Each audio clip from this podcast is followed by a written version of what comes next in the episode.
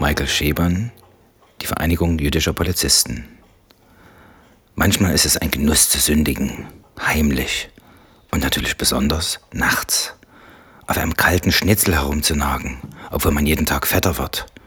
Präsident Putin die Krätze an den Hals zu wünschen, obwohl ganz Deutschland die Bewegabgründe seines Handelns so gut verstehen kann.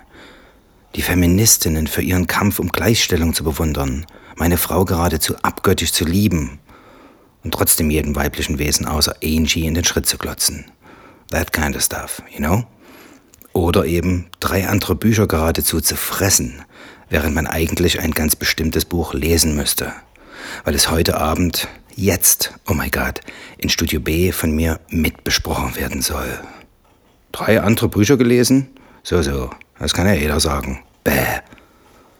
Andreas Eschbachs Eine Billion Dollar, ca. 1000 Seiten, ein Buch wie endlos Würzfleisch essen dürfen. Joseph von Bors Die San Diego Mission, 399 Seiten, ein Buch wie endlos Chicken Nachos mit Käse überbacken, dazu Sauercreme und schwarze Bohnen an der Seite, das alles zum Mitnehmen der Asiate, irgendwo nachts an der Sixth Avenue. Henning A. Wenzels Späte Stunde der Wahrheit, 227 Seiten, Erzählung eines in Dresden lebenden deutschen Schriftstellers, für den ich brennend vor Begeisterung Jim Beams Rye Whisky erfinden würde, wenn es ihn nicht schon gäbe. Watch out for the Yellow Label Dude. Und an vierter Stelle, weil ich allen erzähle, dass ich zurzeit völlig blank bin, wäre es beinahe ungenannt unter den Tisch gefallen, Cormac McCarthys Drehbuch zu The Counselor. 173 Seiten, ein blutiges, jedoch so ganz und gar nicht englisches Rindersteak. Druckfrisch von Rowold für 12,99. Kurz und gut oder in Schramsch eben immer lang und breit. Das Buch von Michael Chabon, Die Vereinigung jüdischer Polizisten, habe ich nicht lesen können. Aha, es ist ein Heimatroman und handelt von der Schönheit der Berge in Oberösterreich. Nope. Die Wikipedia sagt, es ist ein Krimi vor fiktivem, alternativhistorischem Hintergrund. Eine Gründung des Staates Israel hat es nie gegeben.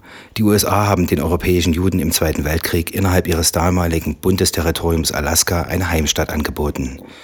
Es entsteht ein professorisch eingerichtetes Gebilde mit jiddischer Sprache unter dem Namen Federal District of Sitka.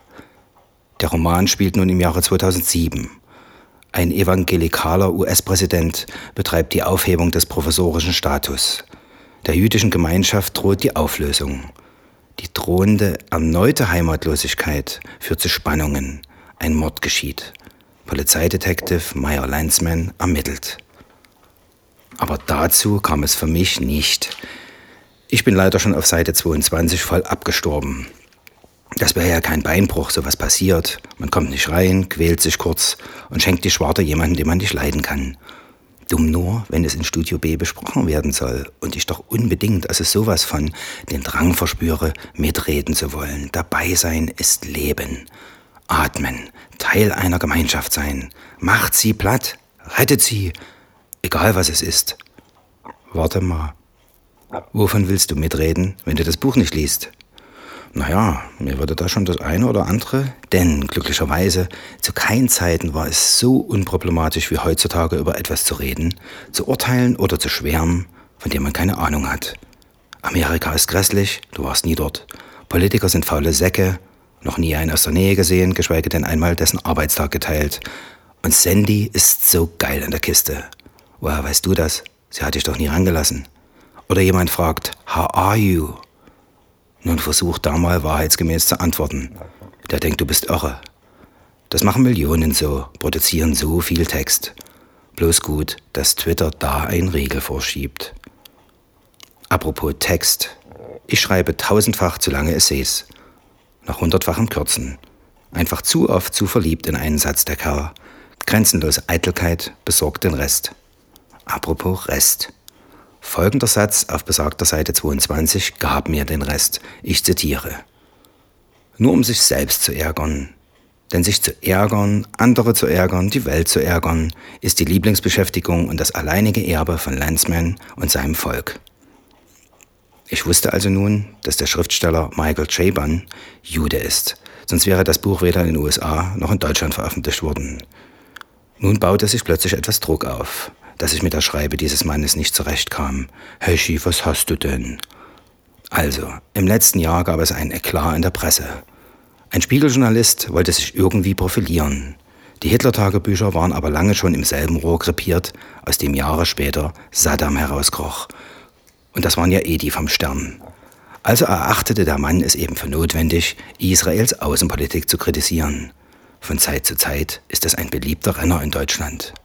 Die Ratten kriechen dann reflexartig aus ihren Löchern und schreien Meinungsfreiheit. Und in diesem Zusammenhang war auch wieder einmal von offenem wie auch sekundärem, das heißt verstecktem Antisemitismus die Rede. Letzterer kann überall auftreten. Lange dachte ich, er wäre nur von einem jüdischen Bürger als solcher zu erkennen. Aber das ist Blödsinn. Für mich gibt es eigentlich nur Menschen. Gute und schlechte, große und kleine. Die schönsten unter ihnen sind die Frauen. Jeder Genozid aufgrund von irgendwas ist für mich nicht fassbar. Das Böse gab und gibt es in der Welt. Die Ermordung von Millionen von jüdischen Menschen während der Hitler-Diktatur ist somit leider also nur ein besonders saftiges Kapitel? Nein, so einfach ist es nicht. Zeit heilt nämlich nicht alle Wunden. Löcher in einem Volk bleiben gerissen. Und damit bleiben wir beim Thema meines heutigen Beitrags zu Studio B. Mitreden, wovon man keine Ahnung hat. Die Deutschen haben es ein für allemal verkackt mit Israel. Die sollten hier einmal nicht mitreden und sich jede Belehrung verkneifen, was das Schicksal des jüdischen Volkes angeht. I have a dream. Und weil mich keiner kennt, lebe ich morgen um diese Zeit vielleicht auch noch. Mein Traum so simpel wie unmöglich. Wie soeben ausgeführt, habe ich auch den falschen Pass dafür, um das Ganze an die israelische Botschaft und eine palästinensische Vertretung zu schicken. Aber der exklusiven Hörerschaft von Studio B kann ich berichten, es bekommt ja keiner groß mit. Wege zum Frieden in Nahost. Einleitung erste Phase. Alle Palästinenser aus Israel und Jerusalem rausschmeißen. Einreiseverbot für jeden Nicht-Israeli. Gründung eines eigenen Staates Palästina. Die arabischen Brüder sollen ihre Brüder brüderlich aufnehmen. Mauern ansonsten bitte doppelt so hoch, Tunnel zuschütten. Die Palästinenser haben doch aber auch das Recht aufgrund ihrer Herkunft, haben sie, jedoch vorerst nicht. Wer Busse hochjagt, muss Strafe stehen. Der Punkt ist, es darf ein Jahr keine Toten geben. Alle müssen wieder klar denken können. Dann entscheiden sich die meisten Menschen nämlich für ein Leben in Frieden. Einleitung zweite Phase. Einberufung einer Konferenz. Israel und Palästina an einem Tisch. Ganz wichtig, ohne die Teilnahme ausländischer Mächte. Hillary hat an dem Tag Zeit, der Öffentlichkeit den neuen Wellnessbereich im Weißen Haus vorzustellen. Nur ein Thema wird verhandelt. Unsere gemeinsamen Wurzeln in Jerusalem. Entschluss. Die besten Töchter und Söhne Palästinas und Israels werden ausgesucht, erhalten einen Pass für die Stadt, als eine Abordnung ihrer Völker einen Neubeginn zu wagen, mit dem Privileg, gleichberechtigt an den heiligen Städten vertreten zu sein. Die Teilnahme am Leben in der Stadt gilt in dieser Zeit als Auszeichnung und beinhaltet die Verpflichtung zu einem friedlichen Miteinander. Dritte Phase. Besuchserlaubnis für jeden Bürger beider Länder zur Besichtigung der Stadt. Am Ende könnte die friedliche Koexistenz stehen. Die Mauern werden abgebaut. Es entsteht ein normaler Grenzverlauf mit freundlichen israelischen Grenzbeamten. So, wir wachen langsam auf und stoßen uns nicht das Köpfchen. Nun sag doch mal, bist ja ganz fickrig vor Aufregung bei dem Thema. Daran hat's also wohl nicht gelegen. Was war es also? Warum jeden Satz zweimal gelesen und doch nicht reingekommen? Der Übersetzer, ja, ja, hau drauf. Keine Ahnung. Egal, von wem es letztendlich kommt, es ist die Sprache des Buches. Das liest sich so, so spröde. Knarz, Harz, Bratz. Als würden Späbel und Hurwinek zusammen mit dem braven Soldaten Schweg ein Wettschnitzen mit dem Hauptmann von Köpenick veranstalten. Und herauskommt dann Pinocchio ohne langen Zinken. Langer Zinken? Ups, so schnell geht das? Am Anfang habe ich vom Genuss des Sündigens geschrieben. Der ist mir mittlerweile vergangen. Und der Angst gewichen, einer wirklich schlimmen Sünde für schuldig befunden zu werden. Nämlich dass tief in meinem Herzen das Schreckgespenst des Antisemitismus auch meinen Blutkreislauf vergiftet. Was die abschließende Frage aufwirft, wäre es einfacher gewesen, dieses Buch aufgrund seines Schreibstils aus der Hand zu legen, wenn Michael Chabon ein tschechischer Christdemokrat wäre?